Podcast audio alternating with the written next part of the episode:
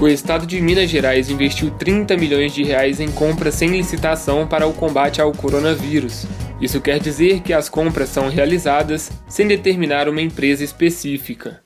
De acordo com o portal de transparência do governo do estado, devido à emergência da saúde pública, dos 30 milhões de reais, 29 milhões foram destinados à aquisição de materiais médicos hospitalares, como luvas, toucas, aventais e máscaras N95, que são utilizadas para evitar a transmissão da doença. O restante do dinheiro foi designado para a compra de álcool em gel, antisséptico para as mãos e sabonete líquido, e de acordo com a Secretaria de Estado de Saúde, a entrega destes produtos é realizada em unidades que estejam com estoque em estado crítico.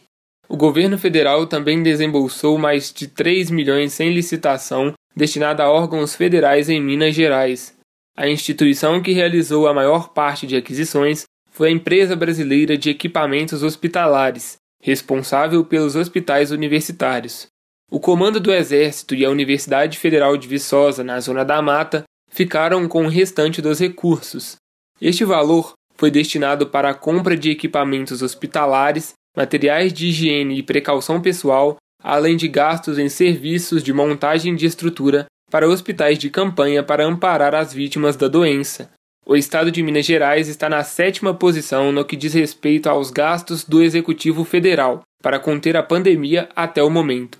O reforço no combate à Covid-19 está vindo também por meio de iniciativas do Tribunal de Justiça de Minas Gerais. Cerca de 980 mil reais foram destinados para a compra de álcool em gel a fim de ajudar na guerra contra o coronavírus.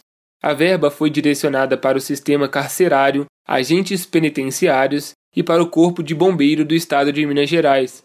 O valor é referente à pena pecuniária, ou seja, crime afiançável que é pago em dinheiro e que foi arrecadado pela Vara de Execuções Criminais das Comandas do Estado. Eu sou Lucas Miranda, estou em casa e fico por aqui. Até mais!